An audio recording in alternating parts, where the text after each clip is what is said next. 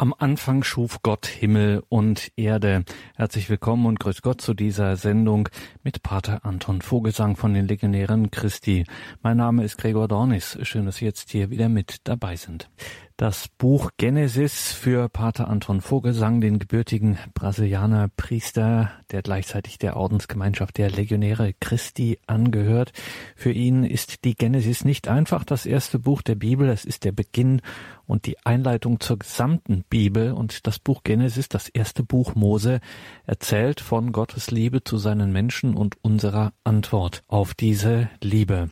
Bei einem Fortbildungstag der Legionäre Christi im oberbayerischen Neuötting-Alzgern, dort gibt es ein Noviziat der Legionäre Christi, dort finden immer wieder Einkehr- bzw. Fortbildungstage statt, die allen Interessierten offen stehen. Bei einem solchen Fortbildungstag hat Pater Anton Vogelsang über die Genesis, wie es im Untertitel seines Buches auch heißt, ein Krimi mit Folgen, Bibel lesen, lernen hat Pater Anton Vogelsang über die Genesis gesprochen. Eben, wie ich es eingangs sagte, nicht einfach nur das erste Buch der Bibel, sondern der Beginn und die Einleitung zur gesamten Bibel, wo von Gottes Liebe zu seinen Menschen und unserer Antwort auf diese Liebe erzählt wird. Hören Sie heute Vortrag Nummer drei. Sie müssen die ersten beiden nicht gehört haben. Das muss man auch immer dazu sagen. Jeder Vortrag spricht ja natürlich für sich selbst. Pater Anton Vogelsang. Mit dem Turmbau zu Babel endet dieser erste Teil der Bibel, Genesis 1 bis 11, was eine Art Einführung ist für die ganze Bibel. Ja, wie ein, in, bei einem Roman gibt es immer am Anfang ein Krise oder ein Problem, das gelöst muss. Ja? Wenn es kein Problem geben würde, würde alles langweilig sein. Ein Film ohne Probleme ist alles gut geht und sie lieben einander und sie grüßen einander. man arbeitet dann zu Hause, die Kinder lieben einander. Das ähm, würde ein langweiliger Film sein. Ja. Und so auch Genesis 1 bis 11 ist, ist diese Einführung für die ganze Geschichte. Uh, unsere Hauptcharaktere sind dargestellt. Gott, die Menschheit, es war am Anfang alles sehr schön und wunderbar, aber durch die Sünde dann ist das alles zerstört. Gottes Plan ist zerstört. Er wollte uns ähm, aus einer Familie haben, alle zusammen, aber wir haben Nein gesagt, ihm unsere Rücken gegeben und weggegangen, sind weggegangen. Ja. Und dann die Frage ist, was wird jetzt Gott tun? Und eigentlich ist es sehr spannend, weil man sieht, in, in ein, ein Muster, der wiederholt sich hier in, in dieser ersten Kapitel. Es gibt erst eine Sünde, dann gibt es ein, eine, oder die Folgen der Sünden, dann gibt es eine Strafe, Gottes Strafe, aber dann ein Zeichen Gottes Liebe. Zeichen der Liebe Gottes bei Adam und Eva, es gab die Sünde. Die Folgen habe ich nicht, nicht wirklich darüber gesprochen, das werde ich jetzt ein bisschen beschreiben. Dann Gott, Gott straft sie, obwohl ich, wie ich gesagt habe, diese Strafe ist eine heilende Strafe, nicht eine Strafe aus Wut. Und dann Gott gibt ein, ein Zeichen seiner Liebe. Er, er bekleidet Adam und Eva, auch in Genesis 3, 16 und 17 wird er eine, Erlös, eine Löse versprechen. Ja. Das wiederholt sich bei Kain. Kain tötet seinen Bruder. Er wird gestraft. Aber Gott schützt ihn, indem er ein Ziegel gibt, um ihn zu schützen von, von Rache. Bei Noach hier gibt es die Sünde, die Strafe, der Sintflut.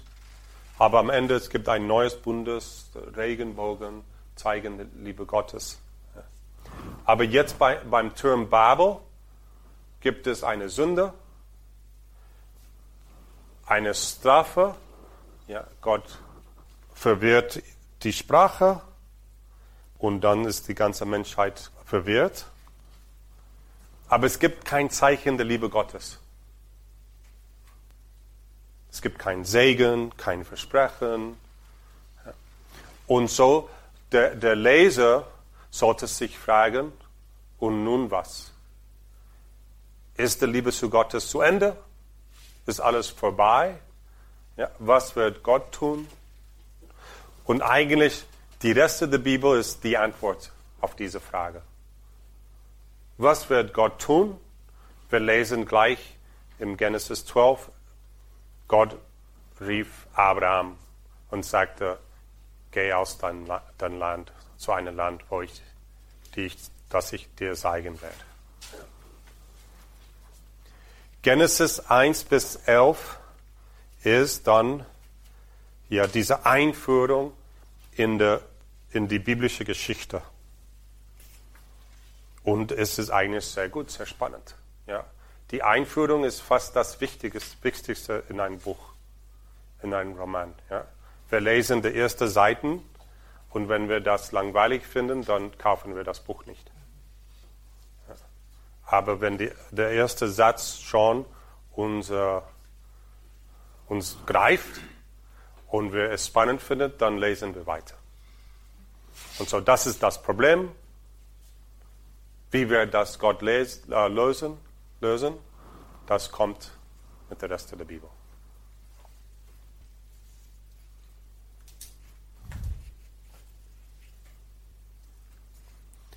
Es gibt auch hier schon vieles, was ich über die Beziehung zwischen Neuen und Alten Testament sagen könnte.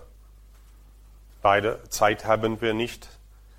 Es gibt zum Beispiel viele Beziehungen zwischen Genesis 1 und Johannes Evangelium.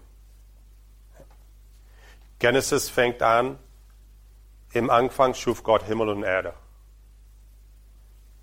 Johannes Evangelium fängt mit diesen Worten an. Im Anfang war das Wort und das Wort war bei Gott und das Wort war Gott. Beide fängen mit im Anfang an. Das ist bewusst so. Johannes möchte zeigen, dass mit Jesus wir haben eine neue Schöpfung. Die Menschheit ist neu geschaffen. Und die, der Schöpfungsbericht in Genesis ist in sieben Tagen strukturiert. Ja. Der erste Tag, zweiter Tag, dritter Tag. Und so ist auch in Johannes Evangelium, der erste Kapitel oder erste zwei Kapitel, so strukturiert. Wir lesen in Johannes 1, 29.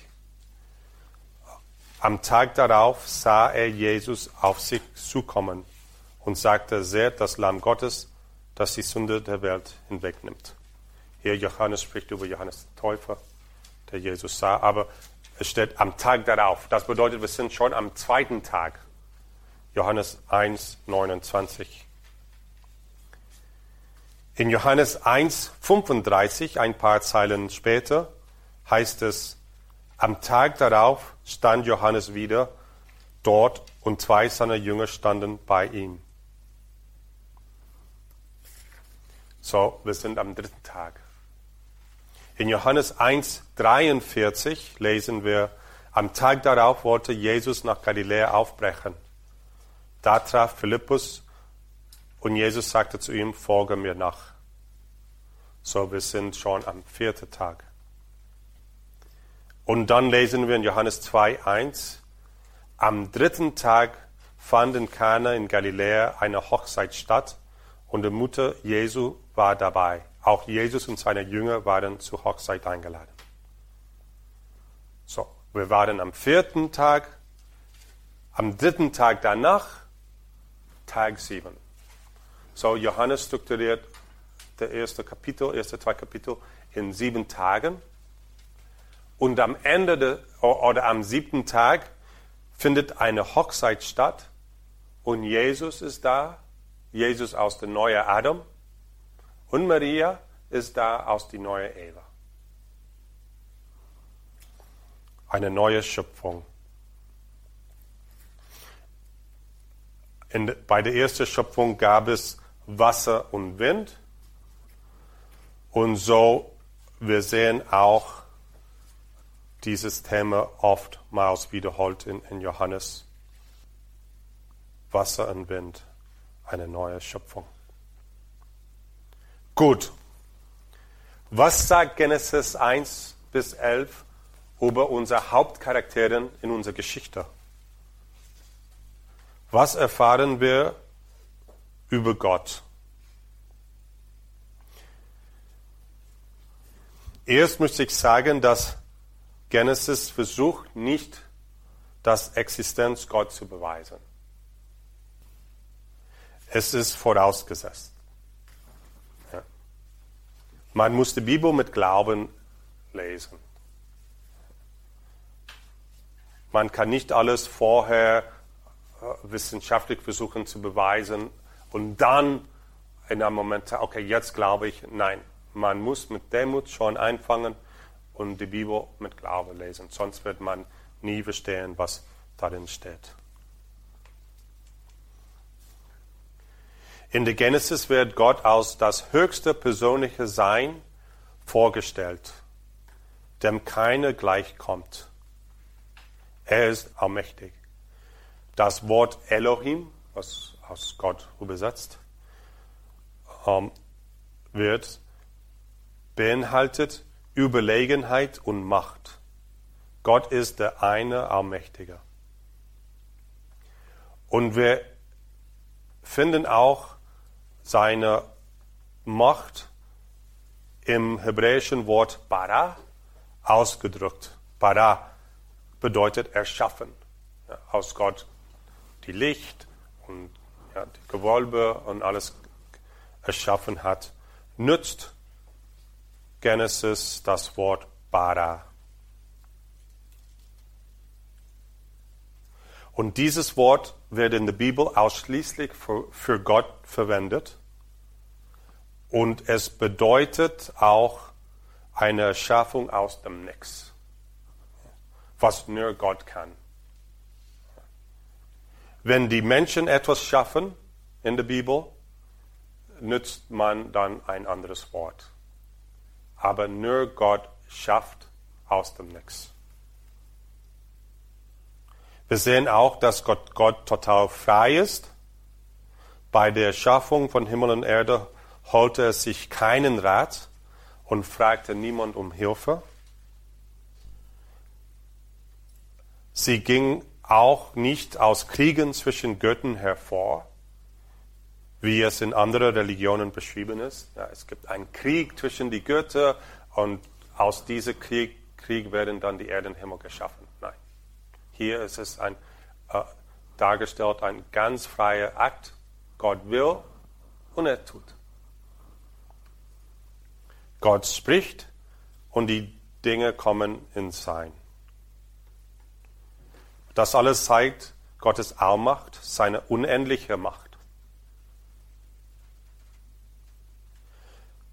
Gott, der Ewige, existiert seit jeher und wird immer existieren.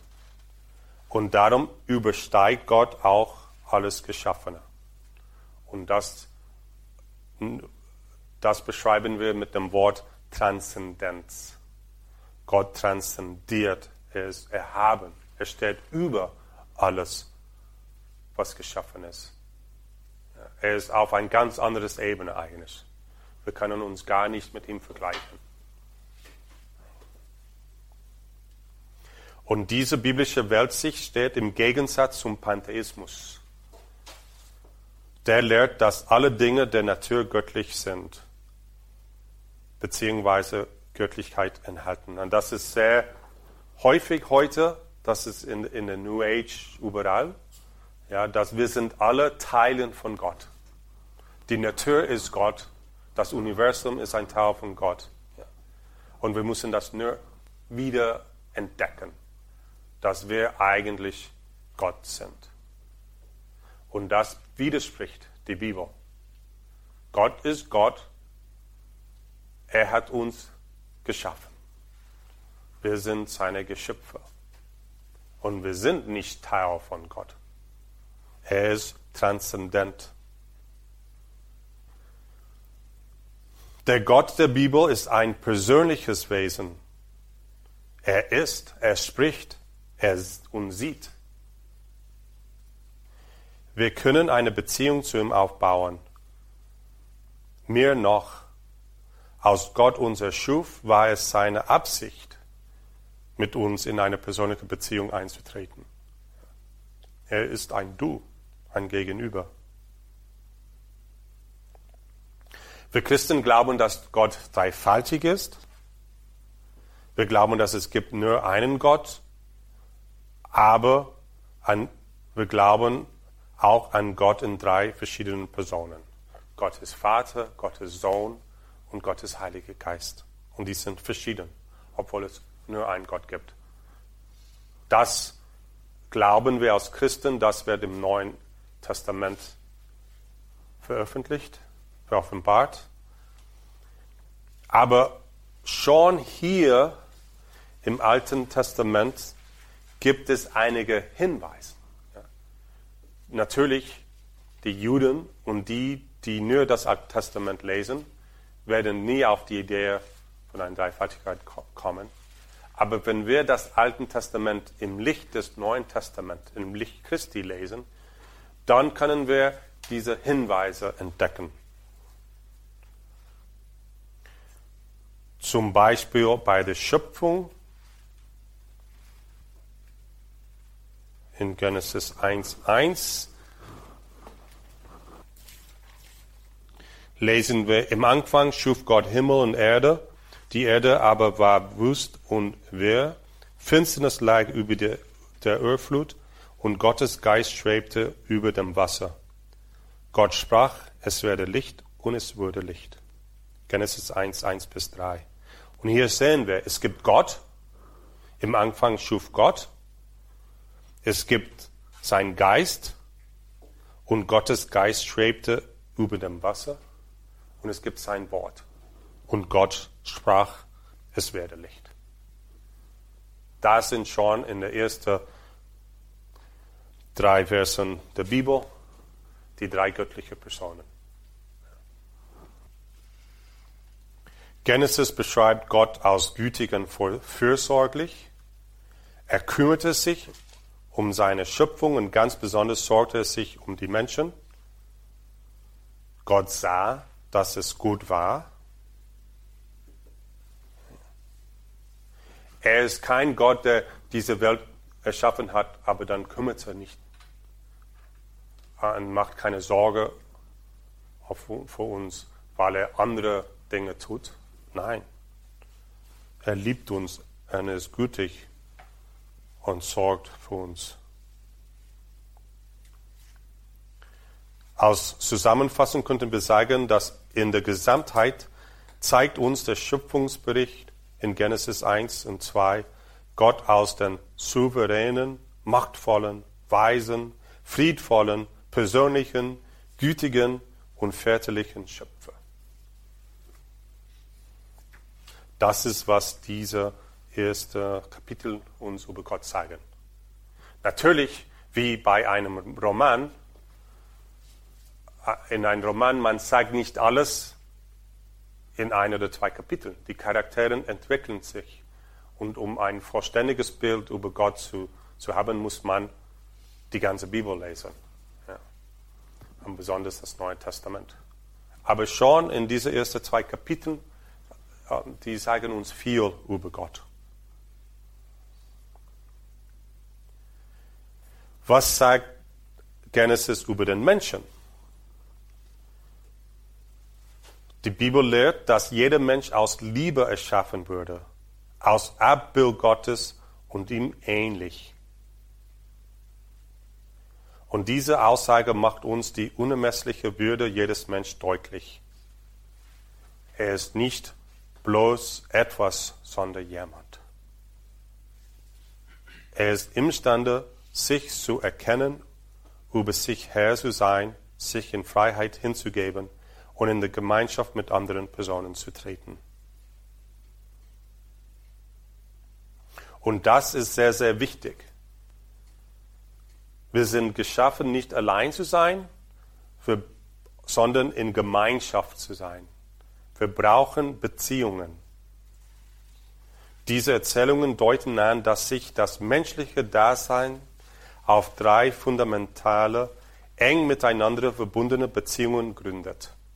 Die Beziehung zu Gott, zum Nächsten und zur Erde.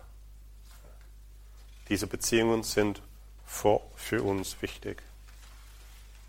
Warum hat Gott den Menschen erschaffen? Wir haben das schon gesagt. Gott hat uns ins Dasein gerufen, damit wir in liebender Gemeinschaft mit ihm leben. In seiner Liebe gab Gott, uns mit dem Garten eine, ein Zuhause, einen Tempel und damit einen Ort, an dem Begegnung mit ihm stattfinden kann. Die Art unserer Beziehung zu Gott entspricht, kurz gesagt, der zu einer Familie.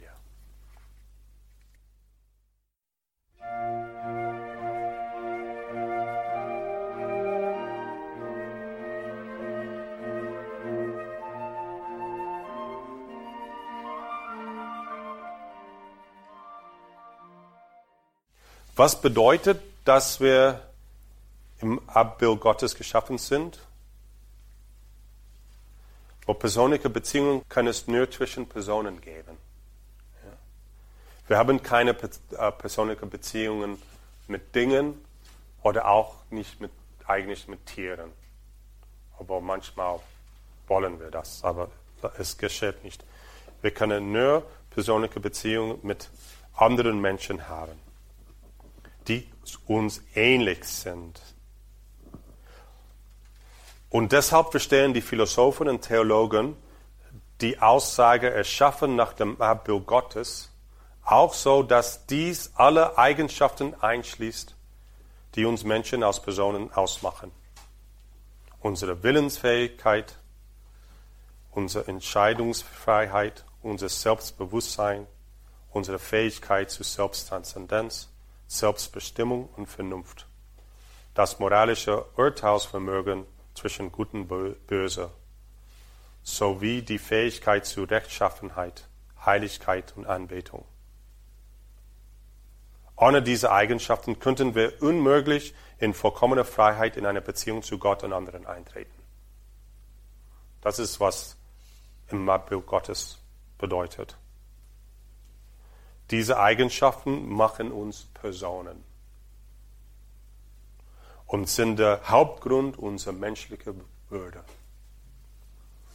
Auch bei einem ungeborenen Baby, ja, weil es ein Mensch ist. Man muss nicht diese, diese Eigenschaften ausüben kann. Sie hat sie schon von Anfang an. Und das ist der, der Grund unserer menschlichen Würde. Gott hat den Mensch auch mit einem Leib geschaffen. Ja, wir sind nicht nur Seele. Und deshalb ist auch der Leib ein wesentlicher Teil des Menschseins. Der Mensch ist nicht nur mit Geist und Seele Abbild Gottes, sondern auch mit seinem Leib. Durch unseren Leib, und äh, nur durch ihn, können wir in Beziehung zu Gott und den Menschen treten. Wir brauchen unsere Leib. Und darum spricht Gott zu uns durch alle diese sichtbaren Zeichen, wie ich am Anfang gesagt habe. Weil wir können nur in eine Beziehung mit, mit ihm durch unsere Leib eintreten. Und deshalb ist der Leib in sich eine Offenbarung. Und weil der Leib ein Geschlecht hat, spüren wir dass es nicht gut ist, wenn der Mensch allein bleibt. Weil wir sind unvollkommen alleine. Ja, schon unser Leib drückt aus, dass wir sind geschaffen, um in Beziehungen mit anderen zu leben. Weil der Leib alleine ist unfruchtbar. So, wir brauchen eine Beziehung zu Gott, wir brauchen eine Beziehung zu anderen Menschen, aber auch eine dritte wesentliche Beziehung besteht zwischen dem Menschen und der Erde. Und das hat Papst Franziskus sehr betont. Die, Menschheit, wir Menschen sind der Gipfel der Schöpfung. Ja, und Gott hat alles für uns geschaffen, um ein Zuhause für uns zu, vorzubereiten. Aber das bedeutet nicht, dass wir freiwillig äh, frei, frei über die Schöpfung herrschen können und tun, was wir, will, was wir wollen. Nein. Wir sollten diese Garten pflegen. Es ist unsere Verantwortung.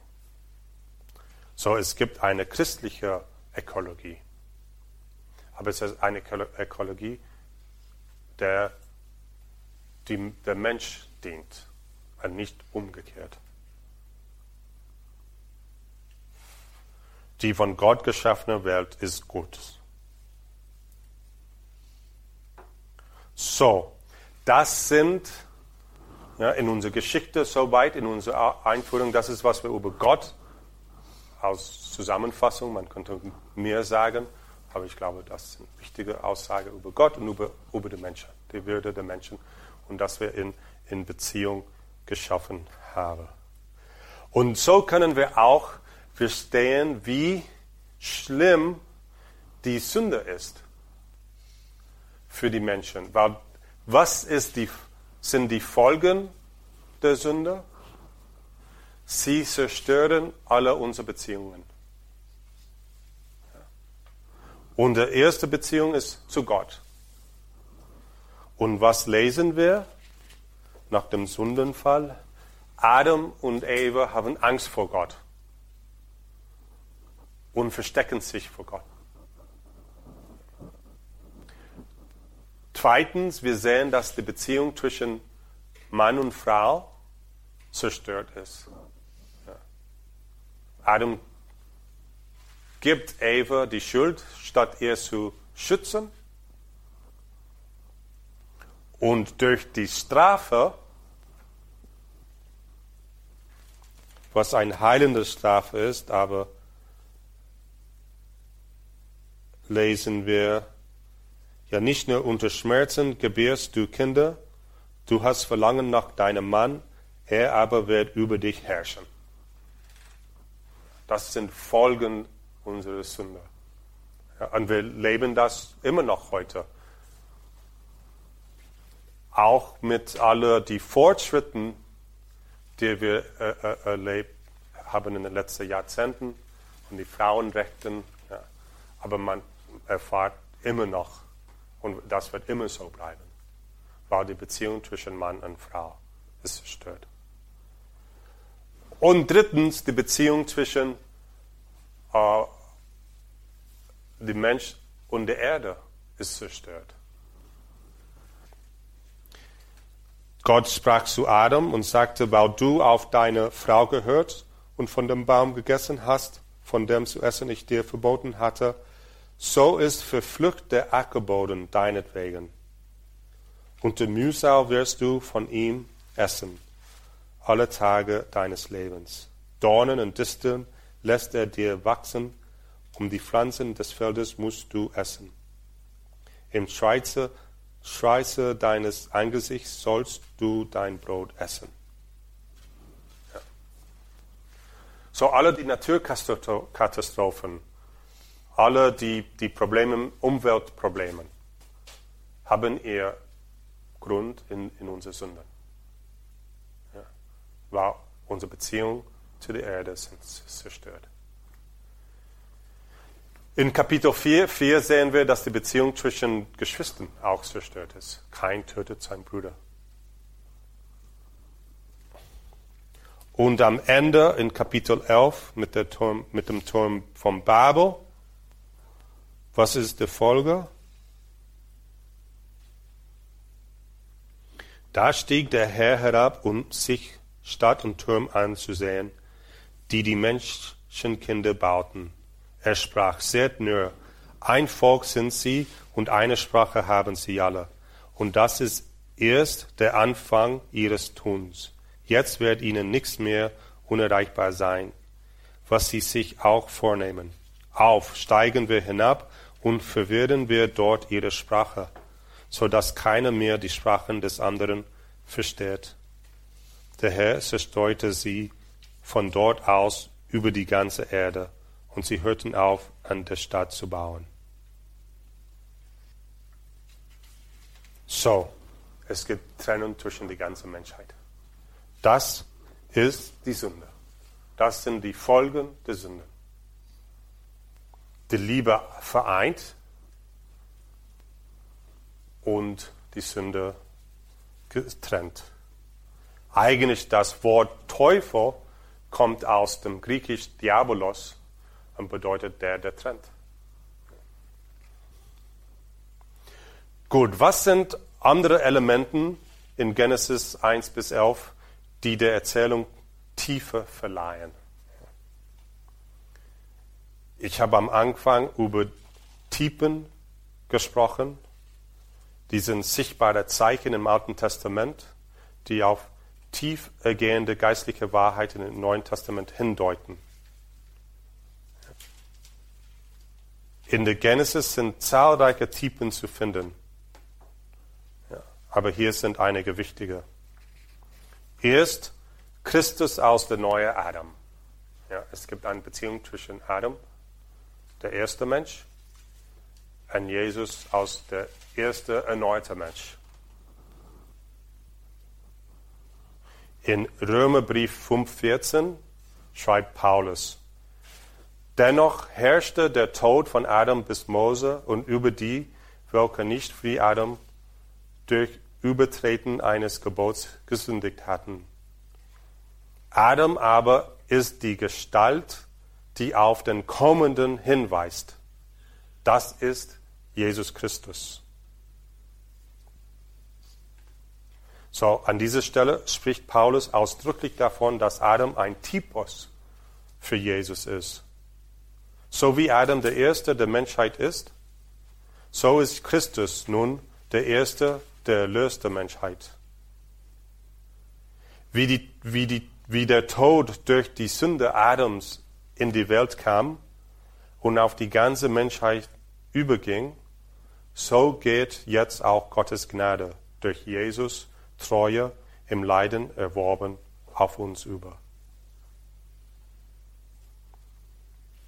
Paulus spricht auch in 1. Korintherbrief 15, 45 bis 49 über die Parallelen zwischen Adam und Jesus an.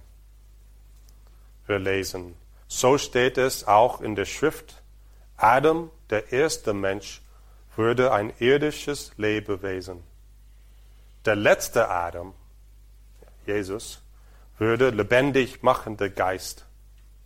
Aber zuerst kommt nicht das Überirdische, zuerst kommt das Irdische, dann das Überirdische.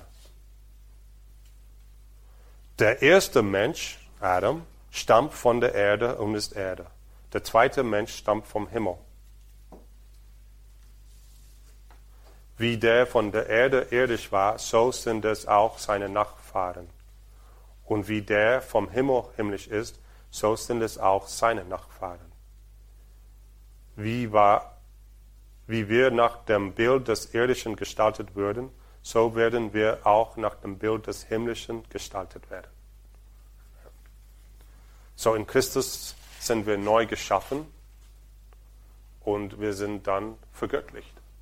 Ja, wir sind Kinder Gottes geworden. So wie Adam keinen Mann zum Vater hat, so hat auch Jesus keinen Mann zum. Viele Parallelen.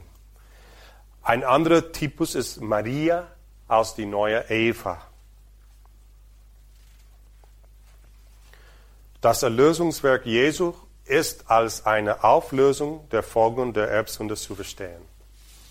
In diesem Kontext kann auch Maria in vielerlei Hinsicht als die neue Eva verstanden werden. Manchmal durch die Gemeinsamkeiten, manchmal durch die Gegensätze.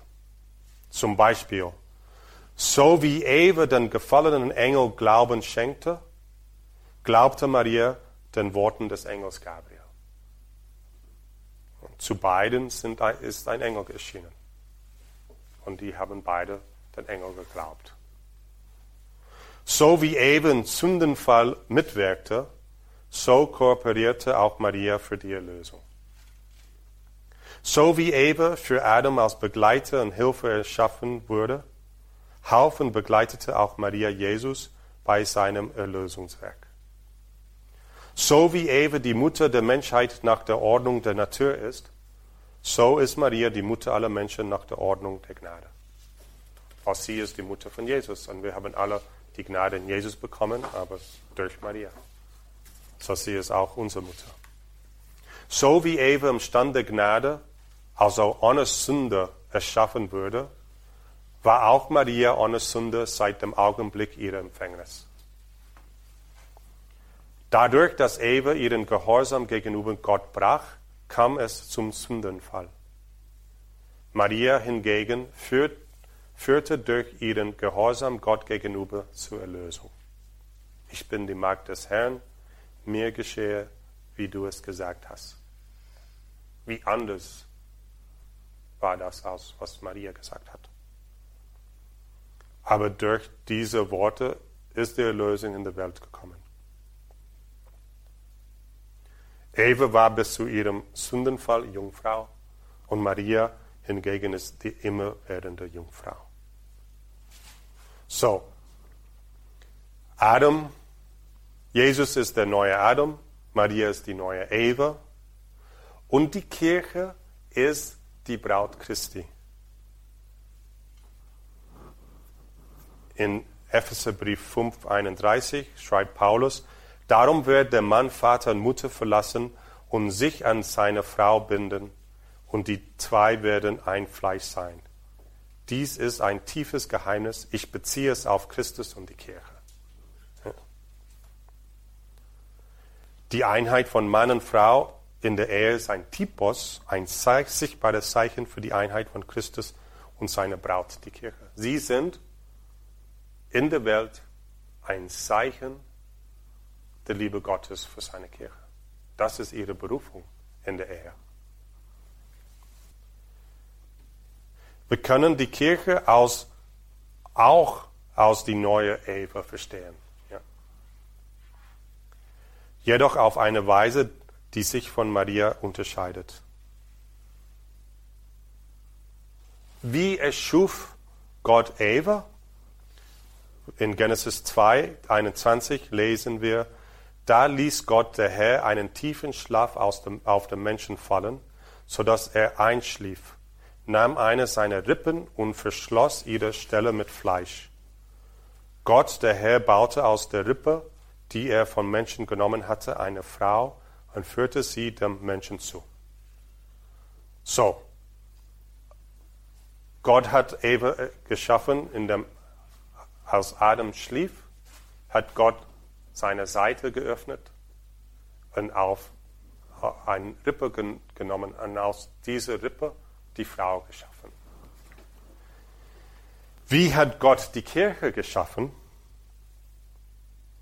Wir lesen, als sie in Johannes 19, als sie aber zu Jesus kamen und sahen, dass er schon tot war, zerschlugen sie ihm die Beine nicht, sondern einer der Soldaten stieß mit der Lanze in seine Seite und sogleich floss Blut und Wasser heraus.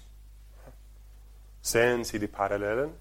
Jesus schlief am Kreuz und sie haben seine Seite geöffnet und aus dieses Blut und Wasser, Zeichen für die Sakramenten, für die Taufe und für äh, die Kommunion, für die Eucharistie, ist die Kirche geboren. Die Kirche, die neue Eva, die neue Braut. Ein Kirchenvater aus der ersten Hälfte des 5. Jahrhunderts mit dem Namen Quadvuldeus, Bischof von Karthago, beschreibt diesen Typus in ein wunderbaren Bildergleichnis. Ich finde diese Beschreibung sehr schön. Unser Bräutigam bestiege, besteige das Holz seines Brautgemaches. Unser Bräutigam besteige das Bett seines Brautgemaches.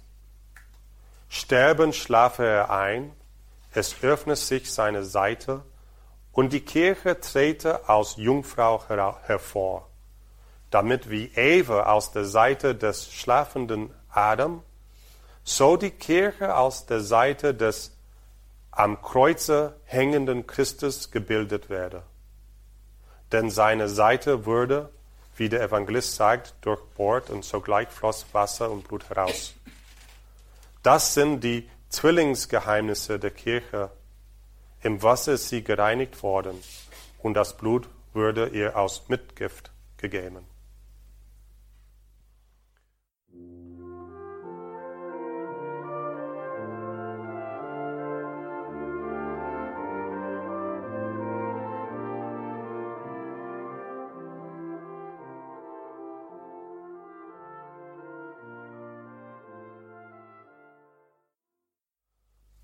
So, man könnte ein ganzes Buch über alle die Vorformen nur in den ersten elf Kapitel von Genesis schreiben können.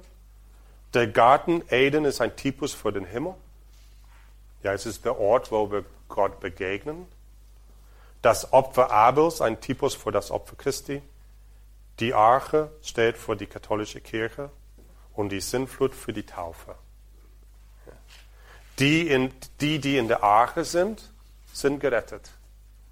Die, die in der Kirche sind, werden gerettet. Ein letztes Typus möchte ich Ihnen beschreiben, der Turm zu Babel.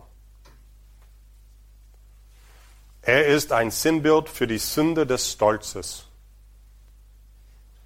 Die Menschen fielen dieser Sünde anheim. Sie wollten wie Gott sein. Zerstörte Beziehungen gingen als Folge aus dieser Sünde hervor. Gott verwirrte ihre Sprache und so konnten sie nicht mehr miteinander kommunizieren. Er zerstreute sie über die ganze Erde. Ja, das ist die Folge der Sünde, diese Zerstreuung, diese Spaltung. Die Kirche bildet das Gegenstück zu Babel. Auf Gott gründet, gegründet vereint sie alle Menschen zu einer Familie eben zur Familie Gottes.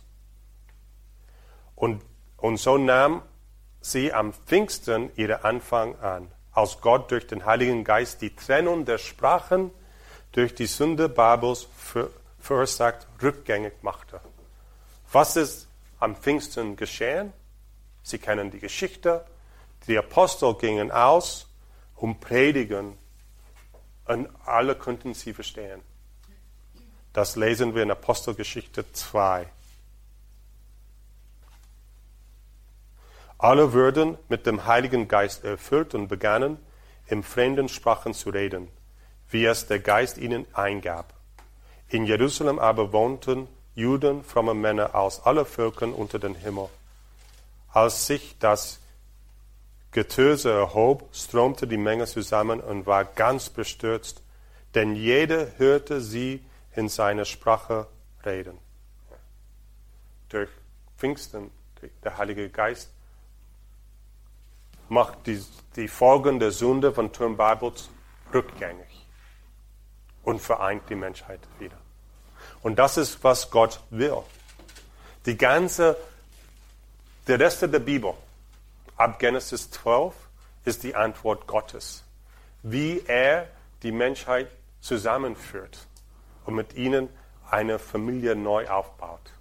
Und er fängt klein an. Er fängt mit einer Person, mit Abraham, und ruft ihm und schließt mit ihm einen Bund. Wir werden später tiefer über, über das ähm, erklären. Aber schließt mit ihm einen Bund. Eine Frucht des Bundes, wie bei der Ehe, ist Familie. So, Gottes Familie war Gott und Abraham und seine Frau. Dann mit, nach Abraham kam Mose und als Gott Israel aus Ägypten befreit hat, das sind alle Nachkommen von Abraham, äh, waren sie schon 600.000 Männer, sagt, sagt unsere Bibel. Und Gott schloss mit Moses und dem Volk einen Bund und so seine Familie ist größer geworden. Und dann mit König David schließt Gott wieder neu einen Bund. Und seine Familie ist äh, jetzt ein Königreich. In der Bibel, die Bibel ist die Geschichte eigentlich von sechs Bunden. Der erste eigentlich ist mit Adam und Eva. Das ist nicht so eindeutig zu sehen, aber Gott schließt einen Bund mit Adam und Eva. Und so eigentlich da ist Adam und Eva und Gott, das ist seine Familie. Dann mit Noach, die Familie Gottes besteht auch aus acht Personen. Dann Abraham in, in der Zeit von seinem Enkel. Ähm, es war nicht nur eine Familie, es war eine Sippe von über 70 Personen. Und dann mit Mose ein Volk hunderte tausend, sogar Millionen. Dann König David ein Reich. Und mit Jesus ist der endgültige Bund zwischen ähm, Gott und den Menschen. Äh, der, der, der letzte Bund ist für die ganze Welt. Gottes Familie ist für alle die Menschen, die wollen in diesen Bund mit Jesus eintreten. Und das ist eigentlich, was das Wort katholisch bedeutet. Allumfassend. Alle. Gottes Familie äh, in Jesus erfüllt seinen Plan, was er am Anfang schon hat. Er macht uns seine Familie durch diesen Bund. Und so überwindet Gott die Sünde in uns. Das war Pater Anton Vogelsang. Er stammt aus Brasilien, gehört den Legionären Christi an, dieser Ordensgemeinschaft, die in Deutschland ein Noviziat hat, in Oberbayern, in Neuötting-Alzgern. Dieses Haus steht allen Interessierten mit seinen Einkehr- und Fortbildungstagen offen. Was es da so für Veranstaltungen gibt, das erfahren Sie im Tagesprogramm auf horeb.org. In den Details zu dieser Sendung, da kann man sich informieren. Und wenn Sie sagen, ja, bei so einem Fortbildungstag wäre ich auch gerne mal mit dabei, dann finden Sie hier in den Details zu dieser Sendung im Tagesprogramm auf horeb.org entsprechende Hinweise. horeb.org Tagesprogramm und dann einfach bei dieser Sendung sich die Details anzeigen lassen. Auch von dieser Sendung gibt es natürlich CD und Podcast. Auch dazu finden Sie nähere Hinweise auf horeb.org. Und in den Details zu dieser Sendung steht auch noch etwas ganz Wichtiges, nämlich ein Hinweis auf das Buch von Pater Anton Vogelsang, das, ich hatte es vorhin schon einmal erwähnt, in der katholischen Szene mittlerweile auch einen Namen hat. Das ist ein Begriff, Genesis, ein Krimi mit Folgen Bibel lesen, lernen. Erschienen ist dieses Buch von Pater Anton Vogelsang, Genesis, ein Krimi mit Folgen, im Verlag Catholic Media.